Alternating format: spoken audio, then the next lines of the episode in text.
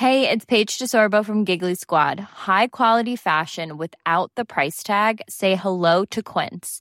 I'm snagging high-end essentials like cozy cashmere sweaters, sleek leather jackets, fine jewelry, and so much more. With Quince being 50 to 80% less than similar brands. And they partner with factories that prioritize safe, ethical, and responsible manufacturing. I love that. Luxury quality within reach. Go to quince.com slash style to get free shipping and 365-day returns on your next order. quince.com slash style.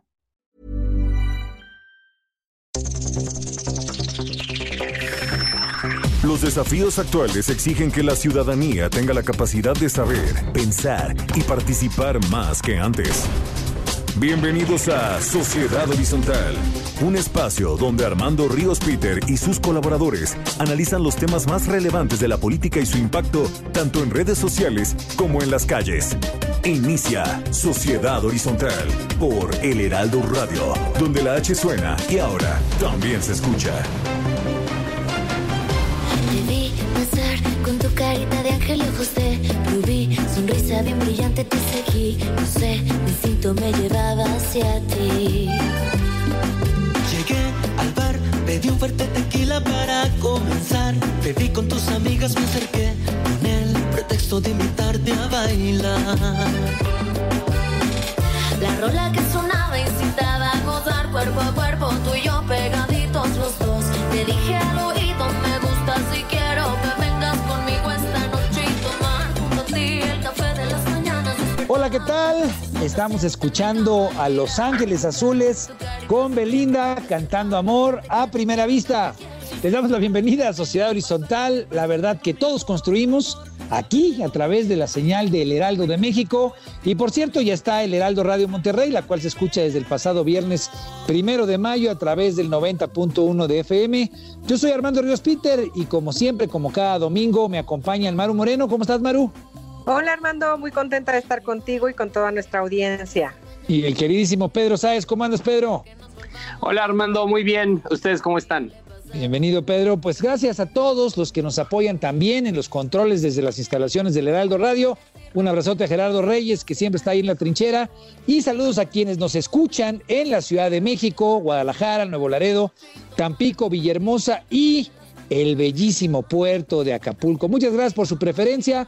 Maru, recuérdanos las redes, porfa. Claro que sí, en Twitter nos siguen con arroba heraldo de México. En Facebook, El Heraldo México y en Instagram, arroba El Heraldo de México. Y como siempre nos pueden escuchar online a través del portal del heraldodemexico.com.mx. Esperamos todos sus comentarios, como siempre, y se los agradecemos en Twitter con el hashtag de Sociedad Horizontal. Vivimos un cambio de era, la tecnología ha provocado nuevas formas de comunicación y de organización, las jerarquías tradicionales pierden su valor a pasos agigantados. Y hoy el diálogo es el motor para entender que la verdad cotidiana la construimos todos, especialmente si logramos ponernos en los zapatos del otro. Y entrando en materia, pues hoy tendremos como cada domingo un análisis con los temas más calientes de las redes sociales y esta información es cortesía de Metrix conocer la verdad en una sociedad digital. Yo quisiera empezar, mi querida Maro, mi querido Pedro, comentando sobre esta renuncia de la titular de, del CONAPRED, del Consejo Nacional para la Prevención de la Discriminación, pues eh, tras eh, una declaración que hiciera el presidente de la República criticando a esta institución. Eh, él ha sido pues muy enfático en ir en contra de los organismos autónomos. Ahora pues se fue contra el CONAPRED, que si bien es un organismo autónomo, es uno de los organismos, digamos, descentralizados que pues se han instalado a lo largo de los últimos 20 años. AMLO señaló que, que pues estas funciones, las de el CONAPRED, deberían de regresar a la Secretaría de Gobernación y bueno, pues en, eh, con cierto desdén, hay que decirlo así, pues dijo que ni siquiera sabía qué era lo que era el CONAPRED. Eh, creo que esto es un error, pues se, se ignoró, no sabía o omitió pues que esta institución fue creada pues, bajo el liderazgo de un muy importante luchador de izquierda, que fue Gilberto Rincón Gallardo, uno de los pilares, diría yo, de, de, la construcción de, lo que fue la política de izquierda y de la visión de izquierda que logró pues tener, digamos, un gran influjo de fuerza a lo largo de los últimos años. Y esto me parece que es relevante porque en el CONAPRED lo que Gilberto Rincón Gallardo buscó fue poner en el centro de las políticas públicas del país precisamente el combate a la discriminación, el racismo.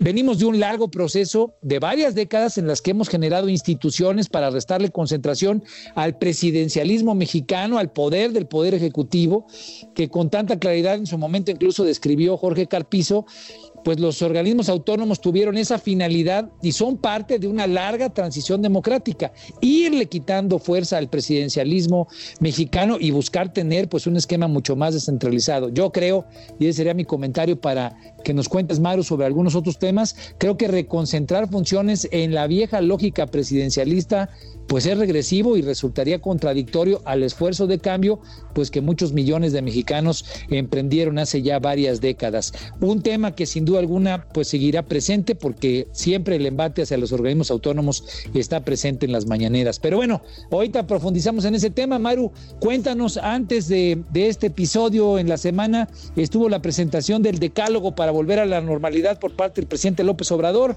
Muchos esperaban una serie de recomendaciones puntuales o políticas públicas, pero cuéntanos qué fue lo que dijo el presidente.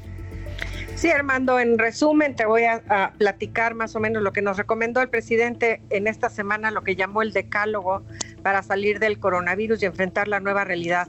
Llamó a toda la población a mantenerse informados de las disposiciones sanitarias y a recobrar a plenitud el sentido de la vida invitó a realizar nuestras actividades de siempre y a vivir sin miedos ni temores. También planteó la importancia de actuar con optimismo, darle la espalda al egoísmo, ser más solidarios, no tener actitudes racistas, discriminatorias ni sexistas, dejar atrás el materialismo y alejarse del consumismo. También nos invitó a buscar un camino de espiritualidad, una utopía o un sueño, algo que fortalezca, bajar de peso y vivir sin estrés, nos dijo. El presidente conminó a todos los mexicanos a no consumir comida chatarra y alimentarse con productos orgánicos. Si tienes adicción al tabaco y al alcohol, buscar tratamiento para eliminarlos. También realizar ejercicio, reforzar los valores culturales y que defendamos el derecho a gozar del cielo, del sol, del aire puro, de la flora, la fauna y de toda la naturaleza. Todo esto lo señaló el señor presidente en un video difundido en sus redes sociales. También dijo, sin autoritarismo, la mayoría de la gente de manera estoica ha obedecido las indicaciones de las autoridades políticas y sanitarias y se permanece en casa, se guarda la sana distancia y aplican como nunca medidas de higiene personal. Dijo que todo esto ha sido fundamental para evitar un crecimiento exponencial de los contagios, para no saturar los hospitales y para salvar el mayor número de vidas que ha sido médica y humanamente posible. Pero consideró que ya hemos tenido el tiempo suficiente para familiarizarnos con las recomendaciones médicas, dijo el presidente, y las disposiciones sanitarias, y que ya es hora y momento de ponerlas en práctica, siguiendo cada quien su propio criterio. Así fueron las recomendaciones del gobierno. Bueno, fue, fue un amplio, digamos, eh, recetario, un amplio decálogo de, de, propuestas, de planteamientos, de buenos deseos, de buenas, digamos, de, de buenas propuestas en, en, lo general, pero, pero pocas cosas específicas, digamos, fue más bien como un, un conjunto de, de, buenos deseos, diría yo, de acciones a seguir por parte de la sociedad. Y ahí es a donde viene mi pregunta, Pedro, una vez que, que escuchamos a Maru eh, que, nos, que nos comentaba qué fue lo que dijo el presidente. ¿Tú qué opiniones te genera este decálogo en términos de comunicación social? Porque eh, yo, yo hubiera esperado, digamos, que de parte del titular del Poder Ejecutivo hubiera una serie de recomendaciones mucho más concretas. Es decir, eh, sí hay muchas cuestiones de lo que dijo el presidente que es, que, que es positivo que se comente, ¿no? Que se, señale que la sociedad debe de hacer más ejercicio, que debe de buscar comer sano. Creo que son buenas, buenos planteamientos generales, ¿no? Pero no hay cosas en específico de políticas públicas, de cuestiones que hay que seguir, digamos, al pie de la letra, eh, planteadas desde la perspectiva de que quien lo dice es la autoridad, sobre todo la máxima autoridad, el presidente de la República. ¿Tú qué opinas de este decálogo y cómo reciben las redes sociales, cómo se genera conversación alrededor de este tipo de mensajes? Porque pues no son mensajes malos, pues, se, reciben bien, qué bueno que alguien nos, nos ofrezca y nos plantee eh, seguir un camino de espiritualidad y que en un momento como el de la pandemia pues haya una orientación de este tipo. Pero ¿qué tipo de reacciones genera o qué tipo de conducción genera esto en la sociedad y cómo se discute en las redes, Pedro? Sí, Armando. Eh, a ver, lo primero que hay que anotar en este sentido es que no funcionó. Lo que se trató de hacer no funcionó. ¿Por qué? Muy sencillo. En redes sociales la conversación eh, estuvo encabezada. Eh, los, la mayoría de los tweets importantes que, se publicaron en torno al, decálogo fueron de personas de oposición. O sea, entre ellos podemos ver el tweet, el tweet más importante fue de Denise Dresser, que dice López Obrador parece consejos de un instructor de yoga, no de un presidente metido en la peor crisis sanitaria y económica de la historia de los últimos 100 eh, años en el país. Que conste que yo editorialicé para no ponerlo tan duro, pero bueno, ya, ya lo dijo Denise. Sí, sí, sí, sí. Eh, o sea, estoy leyendo cuáles son los tweets más importantes, estoy más haciendo menciones. Eh, está este, está el de Luis Gerardo Méndez, no voy a leer todos, Max Kaiser, este, hasta Jesús Ramírez Cuevas y León Krause. Y todos son en, en, términos de una mala recepción del decálogo. Y las bases amloístas este, no respondieron, no generaron conversación al respecto. Entonces, por eso afirmo que, eh, que no se logró, que el, que, el, que, el, gobierno, la cuarta transformación, no logró lo que pretendía con este decálogo. Ahora, ¿qué, era qué? Desde tu punto de vista. ¿Qué es lo que yo creo que quería lograr exactamente? Eh, bueno, obviamente la cuarta transformación, el, el amloísmo, ¿no? a partir, se podría decir que de forma muy exitosa a partir de mayo del 2012, pero de forma este, exitosa en términos generales a partir de, del 2005 este, ha sabido llevar a cabo un, o entender de una forma muy precisa y muy afortunada la importancia que incrementalmente ha tenido el ámbito de lo simbólico, el ámbito de la narrativa, el ámbito del cuento en la política. Y podemos ver, como hemos, lo, hemos mencionado mucho, que la gasolina que han tenido eh, se ha ido perdiendo poco a poco y esto se puede entender como ya un poco un acto desesperado, un poco un acto desesperado de meter un elemento simbólico otra vez en la narrativa que, no funciona. Y, eso es, eso es lo que se trató de hacer. Se, está tratando de recuperar la narrativa, se está tratando de volver a, este, a las herramientas que se tenían antes. Pero pues la verdad es que la coyuntura se los dificulta, ¿no? No es lo mismo ser el, el rebelde, líder social en oposición que se está oponiendo a la mafia del poder, a ser el presidente de la República en el momento más delicado en materia económica y en materia de salud de los últimos, de los últimos 100 años. Simple y sencillamente las herramientas que ellos tenían en un momento y que siguen utilizando no están funcionando ahorita y este decálogo, eh, para ser honestos, eh, fue, un, fue un tiro de salva. No, no, no, les funcionó, no, les funcionó en términos de construcción narrativa y más bien pues eh, fue carne para que la oposición los criticara. Eh, mi querida Maru, cuéntanos, eh, yo arranqué comentando sobre este tema que me pareció pues muy delicado, creo que es uno de los temas nodales de lo que ha tratado este sexenio, la, la, visión que se tiene respecto a los organismos autónomos, pero a ver, platícanos un poco más esta discusión que hubo sobre el CONAPRED, que ocupó pues grandes espacios en la discusión digital, desde lo de Chumel Torres. Eh, platícanos un poco cómo, cómo fue lo de lo de las críticas que se hicieron al CONAPRED desde la mañanera y cómo estuvo toda la historia, porfa. Así es. Una gran polémica generó el foro Racismo y o Clasismo en México, organizada por esta institución, el CONAPRED, y posteriormente fue cancelado. Al encuentro estarían invitados Mónica Maxice, titular del organismo, la actriz Maya Zapata, el actor Tenoch Huerta y el influencer Chumel Torres. La cancelación se dio a partir de un tuit de Beatriz Gutiérrez Müller, la esposa del señor presidente, cuestionando la inclusión de ese individuo y, entre comillas, individuo, dirigiéndose a Chumel Torres, de quien dijo sigue esperando una disculpa pública por los ataques a su hijo, ya que Chumel había tuiteado un video llamado El Palacio de Chocoflán. Aunado a la queja de la esposa del presidente, algunos tuiteros comenzaron a manifestar su desacuerdo e indignación por incluirlo, ya que lo consideran racista y discriminador. Chumel Torres, por su parte, en Twitter dijo, ¿dónde denuncia uno si Conapred lo discrimina? Lo que incendió también las redes. Muchos tuiteros no se dejaron esperar y apoyaron al comunicador y, y cuestionaron a la señora Gutiérrez Müller sobre el lenguaje excluyente que aplica el presidente al poner apodos como fifís a cierto sector de la población y la discriminación a los niños y mujeres con cáncer a quienes se les recortaron los recursos para su atención. Por su parte, el presidente Andrés Manuel López Obrador reconoció que no sabía de la existencia del Consejo Nacional para Prevenir la Discriminación, institución que fue creada en 2003, como ya nos mencionabas en tu editorial, a partir de la aprobación de la Ley Federal para Prevenir y Eliminar la Discriminación. En su mañanera de esta semana aprovechó para cuestionar dicha institución y otras que dice fueron creadas por administraciones anteriores y que representan un alto costo al erario. Después de estos cuestionamientos, Mónica Maxice, la titular del CONAPRED, presentó su renuncia y el presidente dijo que la misma le sería aceptada. Bueno, pues todo un tema que se discutió, se definió, se le dio seguimiento en las redes sociales eh, varias, varios, varios temas que comentar. Eh, tus primeras impresiones, Pedro, cómo se dio la discusión y, bueno, tratándose de un espacio que había defendido históricamente la izquierda, mi duda sería si esto le pega otra vez a una de esas bases progresistas que han seguido al presidente, ¿no? O sea, el discurso de izquierda siempre ha estado muy en favor de ir en contra de la discriminación, de ir en contra del racismo, pues pareciera ser que, que esta discusión deja mal, parado al presidente, por lo menos en el, en el debate o en el contenido digital. Pero más bien, ¿tú, tú cómo lo ves, Pedro?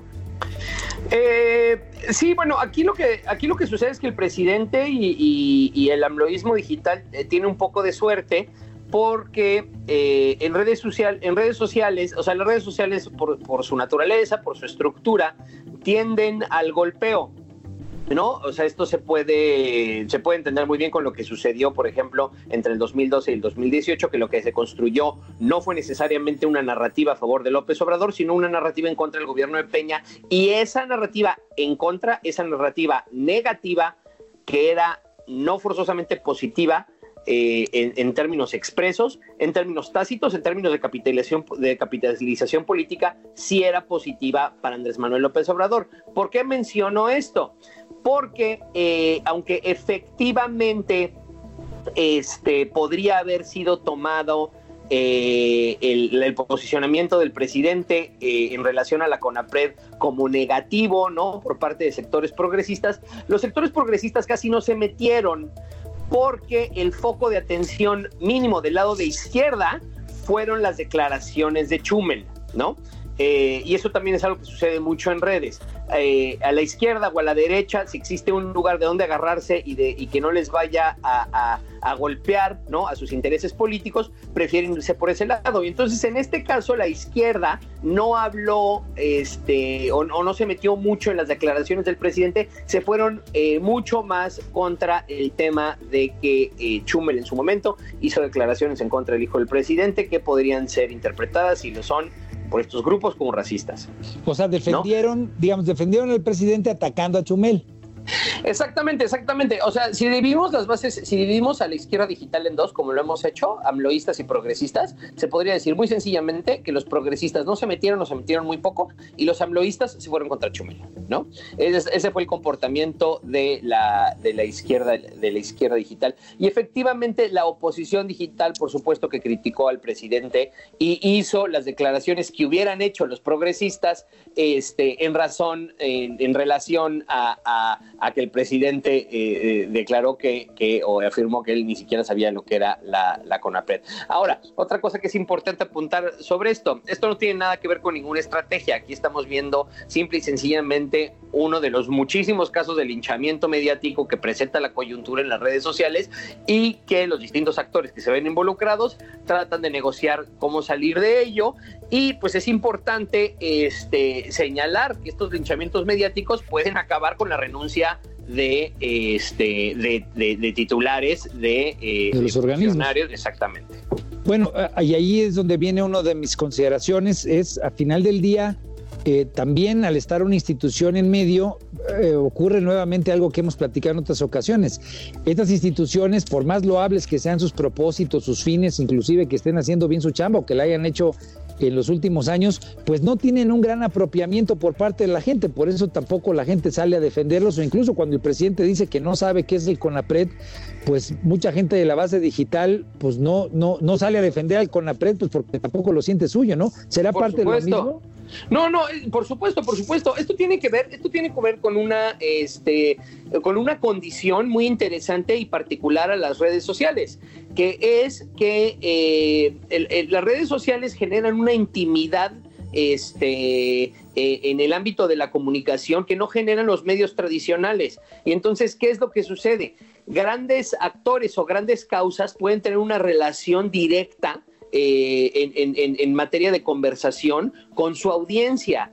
Y las instituciones no lo pueden hacer de la siguiente forma. O sea, por esta razón, la gente, por ejemplo, en Estados Unidos tiene muchos más followers, el presidente Trump, que el propio gobierno de Estados Unidos, y hay una relación tanto negativa o positiva este, en redes sociales y por lo tanto en el país en general con el presidente, o sea, con la persona del presidente, más que con el gobierno. Y lo mismo sucede en México. La gente tiene una relación mucho más íntima con AMLO, mucho más íntima con la cuarta transformación, ya sea de odio o de aprobación, ¿no? Pero es esta relación íntima la que marca la agenda política hoy.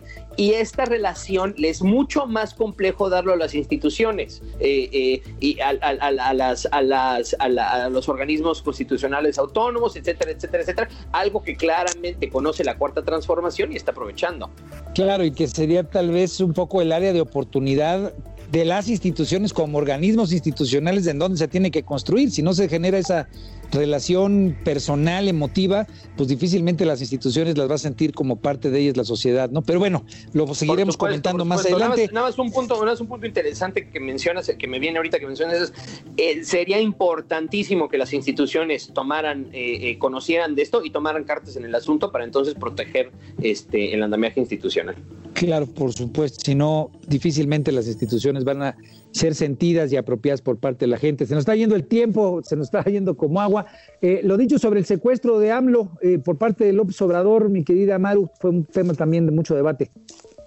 Así es, durante una de sus mañaneras de la semana pasada, el presidente aseguró que no secuestran a un pobre, sino al que tiene, tras reiterar que busca convencer al país de que se gobierna para todos y que no es nada más apoyar a los pobres. El texto literal dice, si se apoya abajo hay paz y tranquilidad y se ayuda al de arriba. Que repito, no secuestran a un pobre, secuestran al que tiene. Entonces, ¿cómo evitamos el secuestro con una sociedad mejor? Con justicia y así somos libres de verdad. No sufrimos porque es una crueldad el perder la libertad por lo que significa un secuestro, entonces así nos ayudamos. Estas declaraciones, sin embargo, sí. Sí, sí, Maru, nada más para, para hacer, para hacer solamente la revisión. E, en las redes lo que hubo fue manipulación del texto porque lo recortaron y qué bueno que lo está eh, retomando en general, pero sí hubo una discusión, me parece que se mantiene, que es qué tanto este gobierno está pues profundizando en un tema que le está pegando a la gente, que es el asunto de seguridad. El reporte de Metrix lo que nos dice es pues que la gente empieza a hablar cada vez más y más de este problema del flagelo de la inseguridad, no solamente sobre el tema de narcotráfico, sobre el problema de feminicidios, como ya lo hemos comentado en otras ocasiones, sino ahora ya el secuestro aparece como un problema real en los reportes de la conversación digital, especialmente el robo a mano armada, el robo a transeúnte, el robo en, en eh, digamos, en transporte público. Y creo que ahí va a haber mucho, mucha discusión más adelante. Eh, creo que el hecho de que esté eh, puesto sobre, sobre la mesa por parte del presidente una discusión entre ricos y pobres sobre el tema de inseguridad, desde mi punto de vista, no sé qué, qué pensarás tú, Pedro, eh, pues es, es equivocado el, tratar de diferenciarlo, porque a final del día, pues es un fenómeno que le está pegando tanto a ricos como a pobres. Yo estaba viendo el asunto del INEGI que recientemente en la ENVIPE publicó, pues casi el 60% de los secuestros registrados por esa encuesta se han dado precisamente a, eh, pues, eh, a, a, áreas, digamos, a, hogares, perdón, de, de menores ingresos, de bajos ingresos. Entonces, creo que es una discusión que ya está presente en, en el espacio sociodigital y que sin duda alguna pues habrá que estar pues muy atentos a qué tipo de políticas públicas, no solamente las declaraciones, sino qué respuesta de políticas públicas da el presidente de la República y la administración, porque todo indica que hay una gran preocupación sobre el tema de seguridad y de cómo, especialmente en el contexto económico, con 10 mil negocios que cerraron, con pues una caída de la economía que se prevé, con un juez que fue asesinado recientemente en Colima, muchas noticias de la semana que nos empiezan a dar pues obviamente un escenario complicado respecto al tema de la seguridad y que obviamente es sobre lo que está ya cada vez más y más atenta la gente. Ya se nos acabó el tiempo, vamos a tener que hacer un corte, irnos a comerciales, pero pues eh, les recordamos que estamos aquí en el Heraldo Radio, estamos en Sociedad eh, Horizontal, me acompaña Maru Moreno, me acompaña Pedro Sáez, yo soy Armando Ríos Peter. Y bueno, pues acompáñanos, tenemos la entrevista con Salomón Chertoritsky después del corte para pues escuchar sus reflexiones sobre cómo ha estado el manejo de la pandemia. No, no se corten de nosotros, continuamos aquí en domingo en Sociedad Horizontal, la verdad que todos construimos.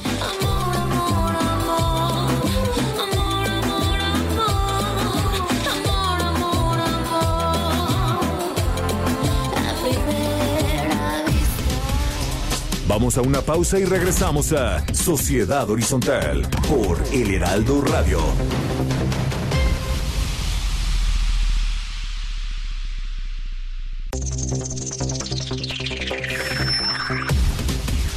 Regresamos a Sociedad Horizontal por El Heraldo Radio.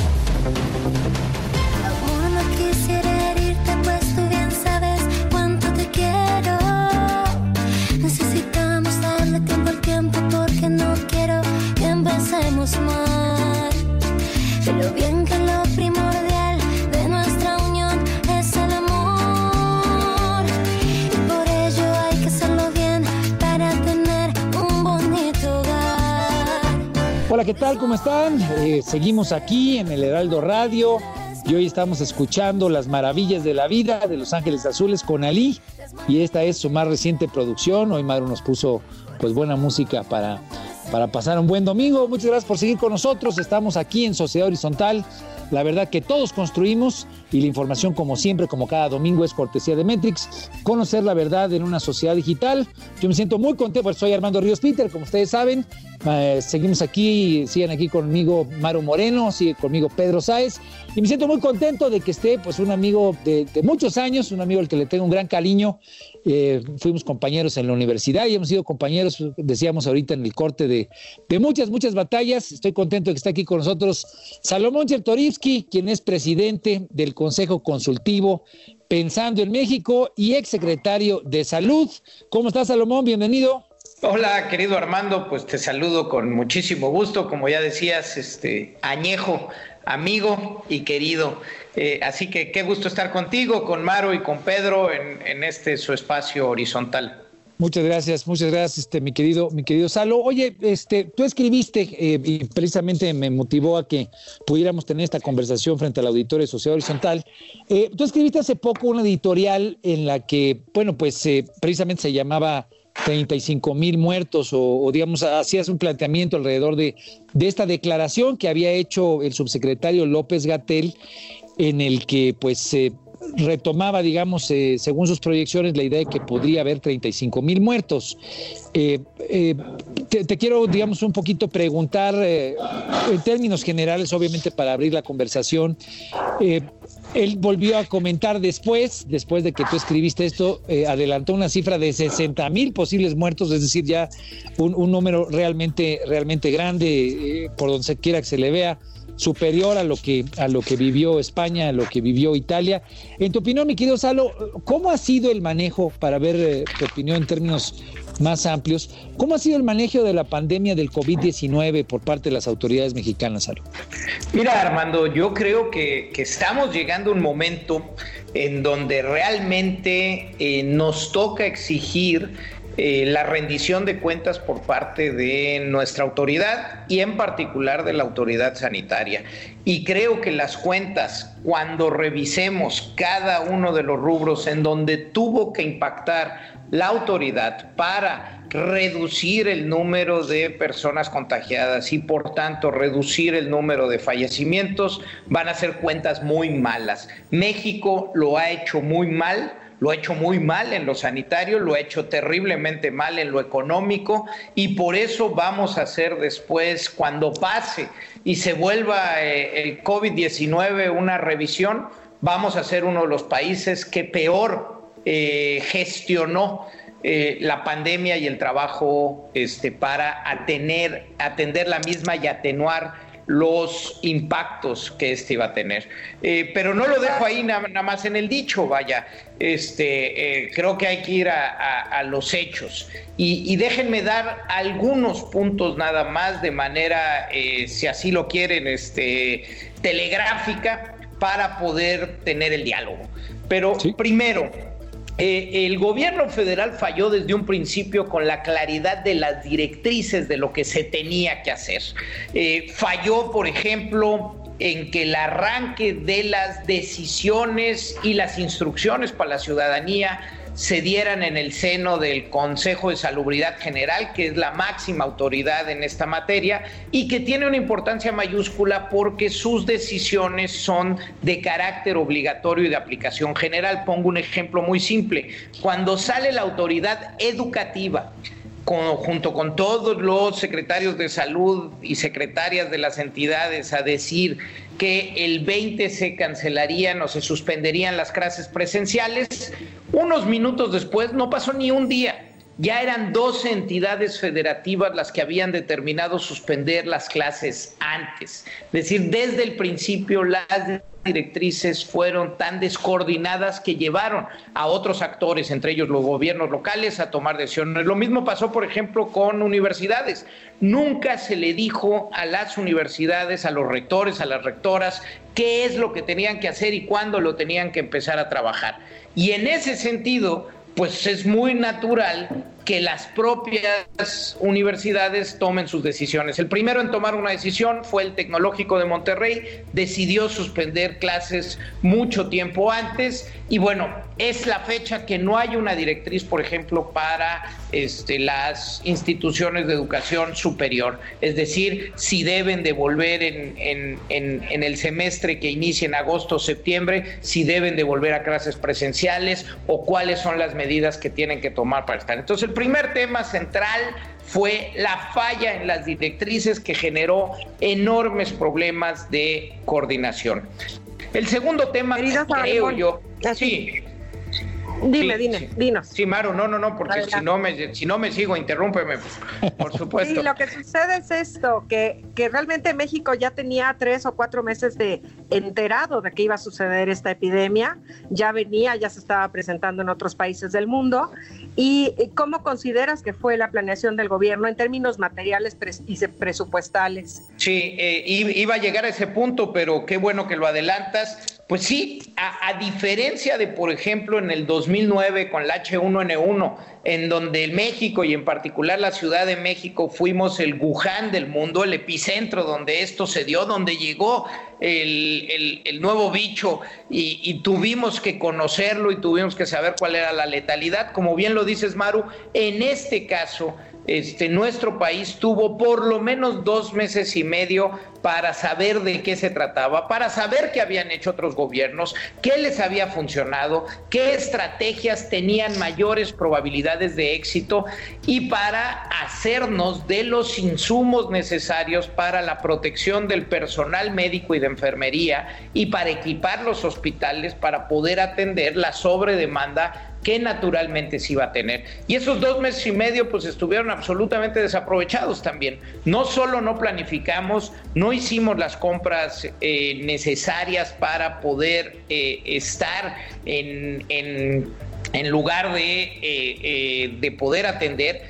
Y tercero, y lo más grave, no fuimos aprendiendo de lo que fue pasando en el mundo. Por ejemplo, y solo un caso, En el mundo supimos que a los países que mejor les estaba yendo eran los países que aumentaron de manera muy importante el número de pruebas que se realizaba, que a partir de las pruebas se hacía un mapeo de los contactos que había tenido el caso confirmado y entonces se hacían confinamientos muchísimo más quirúrgicos. Bueno, nosotros hasta el día de hoy seguimos negando la necesidad de tener que hacer pruebas, pruebas y pruebas, como lo recomendó la Organización Mundial de la Salud. Solo un ejemplo, Maro, en este sentido. Una pregunta, eh, Salo, ¿por qué crees que nos negamos a hacer pruebas? Es, una duda que a mí siempre me, queda presente. ¿Por qué crees que esa ha sido la decisión? Miren, déjenme, de, a ver, este, como no hay una explicación ni científica ni racional, tengo que eh, tratar de adivinar. Y, lo único que puedo eh, comentar y, lo he puesto como ejemplo en otras ocasiones, es eh, eh, pongamos en la mente el, el, Waze en nuestro teléfono celular para saber cuál es la ruta que tenemos que, seguir. Salimos de casa y le ponemos, pues vamos a la oficina y tal vez dice 29 minutos la ruta eh, y, y, este es el camino que te recomendamos. pero una vez que sales, viene nueva información y con esa nueva información se recalcula la ruta.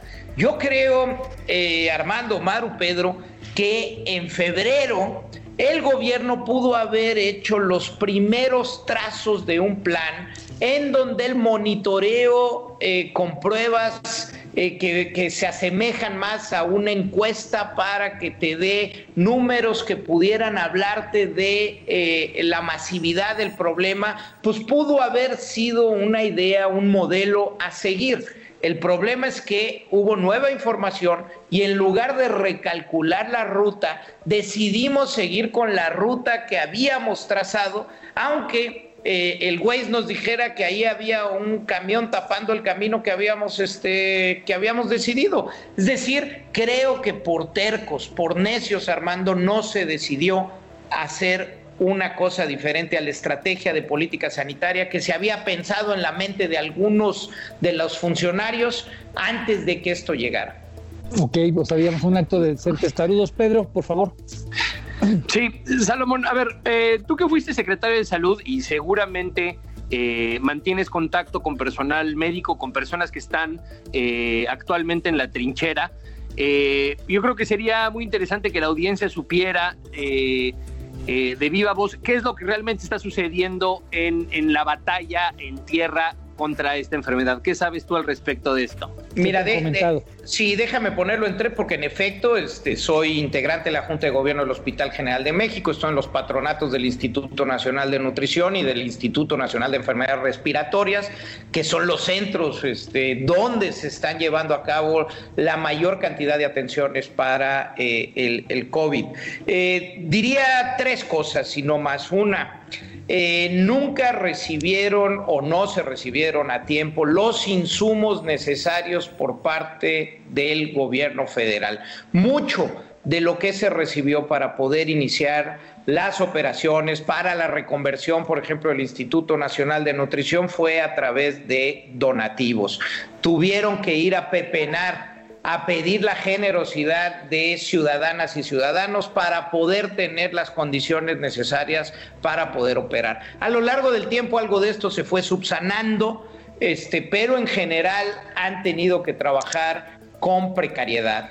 Segundo, eh, me parece importante, relevante decir que las unidades, sobre todo las de alta especialidad, este, no han dejado de estar llenas desde los primeros momentos eh, en, que se llenaron, vaya. Este, a partir de que tuvieron, este, si no saturación, tuvieron llenas las terapias intensivas, es el día en que las terapias intensivas, los respiradores siguen con altísima demanda, siguen llenos. Tercero, y creo que aquí hay que reconocerlo, son unidades médicas que han estado con todas estas circunstancias difíciles, han estado eh, eh, atendiendo, han estado haciendo, yo diría, milagros como el personal médico y de enfermería muchas veces lo hacen en nuestro país, han estado realmente entregándose y arriesgando su propia salud para atender a los demás. Además de la atención, han estado haciendo investigación relevante, por ejemplo, en el Instituto Nacional de Enfermedades Respiratorias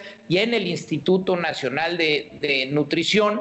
Hay muchos protocolos de investigación abiertos, están siendo partícipe de los protocolos mundiales para probar medicamentos tanto antivirales, es decir, los medicamentos que pueden combatir directamente al, coronavirus, al, SARS-CoV-2, eh, pero también los medicamentos para tratar la respuesta, las respuestas inflamatorias, las respuestas de coagulación, en fin, han estado trabajando con los científicos del mundo en los protocolos y en la clínica para poder encontrar los medicamentos, insisto, o que curen o que atenúen los daños eh, de este coronavirus. Bueno, eh, Salomón, y bueno, estamos eh, escuchando a Salomón Chertoris, que fue secretario de Salud. En lo que comenta Salo, eh, me surgen, digamos, como que dos comentarios que son a manera de pregunta. La primera es, cuando tú hablas de los mensajes, ¿no? Estos eh, mensajes, por ejemplo, eh, siguen llenos los centros de salud, es lo que tú nos estás comentando, pero los mensajes que recibimos de la autoridad es que pues no hay una saturación. Ahí me surge una pregunta, ¿a quién creerle? Porque creo que al final del día la, la preocupación que empieza a quedar es que muchos de los mensajes de la autoridad pues o han sido rebasados o son contradictorios o, a final de cuentas pues luego los cambian. O sea, como que hay confusión que se genera eh, a partir de estos mensajes. En tu opinión, ¿esto ha sido así? Digamos, hay, hay, digamos, poca claridad en los mensajes que se mandan por parte de la autoridad. Y segundo, ya específicamente de esta nueva etapa, esta nueva normalidad, pues eh, esos mensajes que manda la autoridad parecieran ser mensajes cruzados, ¿no? En la mañana el presidente dice eh, una cosa, López Gatel dice una cosa en la tarde. ¿Ha sido esta la predominante situación en cuanto a la comunicación de parte del gobierno desde tu punto de vista? ¿Malos mensajes, confusión o, es así como, como debieron haber sido? Lo, lo explicas muy bien, Armando, y parte del problema desde el inicio este, de la pandemia, desde, como decía Maru, desde que venía la pandemia, ha sido las fallas en la comunicación. La comunicación en una emergencia como esta tiene que ser clara, tiene que ser transparente, tiene que ser congruente. Y lo que nosotros hemos tenido es que ha faltado claridad, ha faltado transparencia y ha faltado congruencia. Eh, pongo solo dos ejemplos cuando la autoridad sanitaria desde un principio ya estaba sugiriendo que nos dejáramos de dar abrazos, que dejáramos de dar besos, que empezáramos a practicar la sana distancia, eh, pues bueno, nuestras máximas autoridades, incluyendo al Ejecutivo Federal, mantenían las giras, los abrazos y los besos.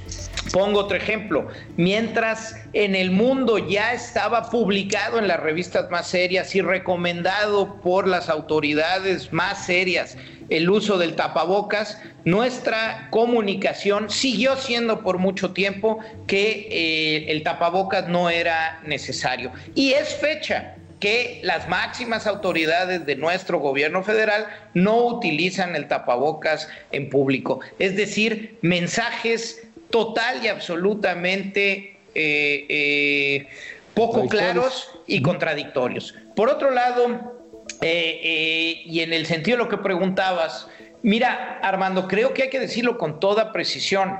Hay una métrica universalmente aceptada para definir el regreso a las actividades, el regreso a la normalidad. Esa métrica universalmente aceptada, insisto, y puede tener muchas matices y puede tener temas en la medición, pero la métrica aceptada es tiene que pasar una quincena, tienen que pasar 15 días en donde de manera constante haya una disminución, no desaceleración, una disminución en los contagios, las los fallecimientos y eh, eh, las hospitalizaciones. Eso nunca sucedió en nuestro país. A la fecha no ha sucedido. Tenemos desaceleración en la tasa de contagio, mas no tenemos una reducción en el número de contagios constante a lo largo de 15 días. Por tanto, no estaban las condiciones para poder decretar el que ya podíamos empezar a regresar a la normalidad. Y este es un gravísimo problema porque si vemos las escenas en muchas de nuestras ciudades,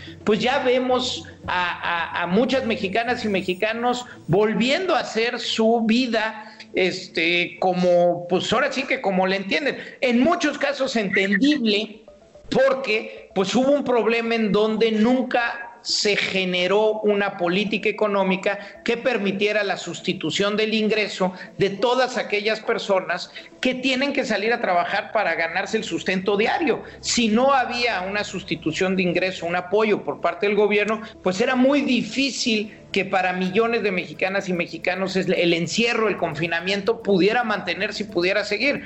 Pero hoy vemos una normalidad cuando los números nos dicen que deberíamos de estar todavía en distanciamiento social, que deberíamos de estar aplicando pruebas para poder hacer confinamientos muchísimo más quirúrgicos y que tendríamos que estar revisando a la, gente, sobre todo en las ciudades, para que pudieran llegar con mayor oportunidad a las unidades médicas y tener mayores posibilidades de sobrevivencia ante un caso severo.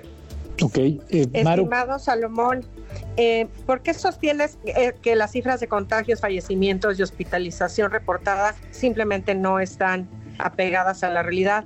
¿Y qué consecuencias puede tener esto una vez que ya se están reabriendo las, las, actividades en todo el país. Mira, Amaru, de manera muy sencilla, el modelo de vigilancia epidemiológica por el que se optó siempre estuvo basado en muy poquitas pruebas. E incluso en la fase 2, cuando se optó por el modelo Centinela, un modelo que funciona para la vigilancia epidemiológica de padecimientos como es el caso de la influenza, que nos da buenos números, pero para un padecimiento nuevo, para eh, un, un, COVID, un coronavirus, este, un virus nuevo, no es suficiente. Se necesitan hacer muchísimas más pruebas porque ni siquiera en los 475 puntos donde se obtienen las pruebas en el modelo Centinela este, están elegidas de manera aleatoria por lo tanto ni siquiera tienes una muestra representativa para poder extrapolar números reales para el país, ya no se diga para las regiones y mucho menos para los municipios.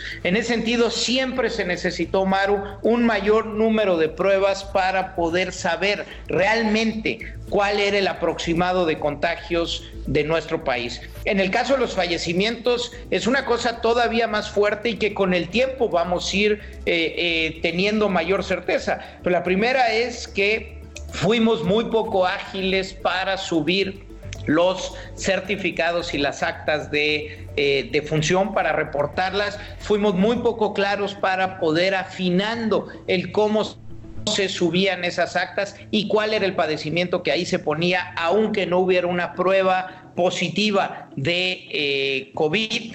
Y, no solo ello, pues mucha gente que murió eh, en casa, que hoy sabemos que muchos de los fallecimientos en México se dieron en el hogar sin haber llegado a una unidad médica, pues esos fallecimientos todavía no tenemos claridad cómo se registraron. Salo, se nos ha ido como, como agua la entrevista, pero oh, una última consideración que tú nos pudieras dar. Nos comentabas que la coordinación entre órdenes de gobierno al principio fue bastante errática. Ahora, esta nueva etapa, pues depende mucho de lo que cada estado va haciendo con el manejo de los colores y cómo va viendo las cosas en cuanto a, pues no solamente la parte sanitaria, sino la parte económica. ¿Cómo, esperas que sea la coordinación en este, en este nuevo momento y qué, qué retos eh, se tienen enfrente por parte de la población y de las autoridades? Pues mira, lo digo con toda claridad ante la falta de oficio y de buena gestión de la pandemia por parte del gobierno federal. Al haberle dejado ya en esta nueva etapa la responsabilidad prácticamente al 100% a las entidades federativas, a los gobiernos locales, creo que hay de dos y quizá pues con eso termino el comentario. Lo primero es eh, los gobiernos estatales harán su trabajo, eh, harán lo mejor que puedan y con su mejor entendido. Ya vemos resultados muy diferentes ante políticas diferentes también de los gobiernos estatales y creo que lo seguiremos viendo. Y segundo, pues dependerá mucho de cada uno de nosotros y de lo que decidamos hacer. Hay que seguir tratando de mantener el distanciamiento físico. Si no vamos a poder mantenerlo, si tenemos que regresar a nuestras labores, hay que hacerlo con todas las prácticas de higiene, hay que lavarse muchísimo las manos, hay que tener gel antibacterial y hay que usar cubrebocas siempre que estemos con gente. Si estamos en cuartos cerrados, hay que ventilarlos. En fin, las prácticas que cada uno de nosotros realicemos, si usamos el transporte transporte público, hay que ir con cubrebocas y hay que usar gel antibacterial, en fin. Y, pues creo que hay que insistirlo, insistirlo insistirlo. Son lo que cada uno de nosotros hagamos o dejemos de hacer, lo que más nos va a proteger ante una posibilidad de contagio y que este contagio tenga un resultado con severidad. Pues eh, sin duda alguna, eh, muy importantes comentarios, mi querido Salomón, eh, muy, buena orientación y, obviamente pues es un debate que se mantendrá, no se acaba todavía, todavía ni siquiera sabemos si la curva ya se aplanó o no, pero bueno, te agradecemos enormemente a mi querido Salomón Chertorivsky, presidente del Consejo Consultivo, pensando en México y bueno, pues se nos fue como agua esta segunda parte del programa. Muchas gracias, Salo, por estar con nosotros. Muchas gracias, que haya mucha salud, que todos se mantengan sanos. Y bueno, pues le agradecemos a Metrix conocer la verdad en una sociedad digital por la información para este programa. Muchas gracias, mi querida Maru, mi querido Pedro, que les vaya bien, que tengan un feliz domingo. Igualmente, gracias. Gracias, igualmente. Y bueno, pues a todo el auditorio, esto fue Sociedad Horizontal, la verdad que todos construimos por el, el Heraldo de México. Yo soy Armando Ríos Peter y nos vemos la próxima semana el domingo. Saludos.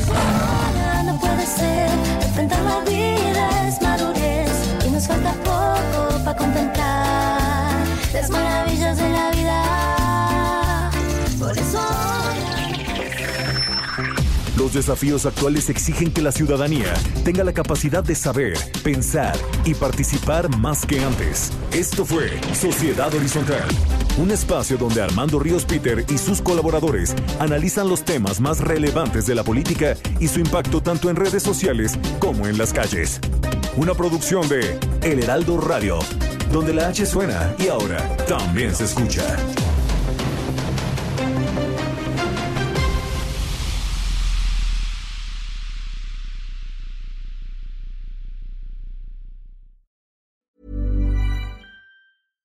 Hi, I'm Daniel, founder of Pretty Litter. Cats and cat owners deserve better than any old fashioned litter. That's why I teamed up with scientists and veterinarians to create Pretty Litter.